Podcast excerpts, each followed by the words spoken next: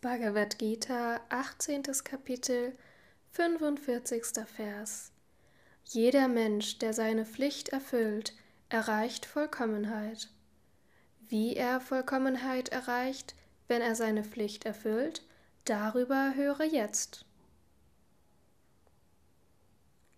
Kommentar Swami Shivananda das ist die Einteilung der Aufgabe, die jeder Kaste gemäß ihrer Natur entspricht. Die gebotene Pflicht ist deine einzige Stütze, und der höchste Dienst, den du dem Höchsten erweisen kannst, ist, sie mit ganzem Herzen zu erfüllen, ohne dafür Früchte zu erwarten, mit einer Haltung der Hingabe an den Herrn. Das wird dich sicher zum Höchsten führen. Alle Unreinheiten des Geistes werden durch Pflichterfüllung weggewaschen, und man wird auf Selbsterkenntnis vorbereitet sein. Sve Sve Karmani, jeder, der sich seiner Pflicht entsprechend seiner Natur, Guna oder Kaste widmet.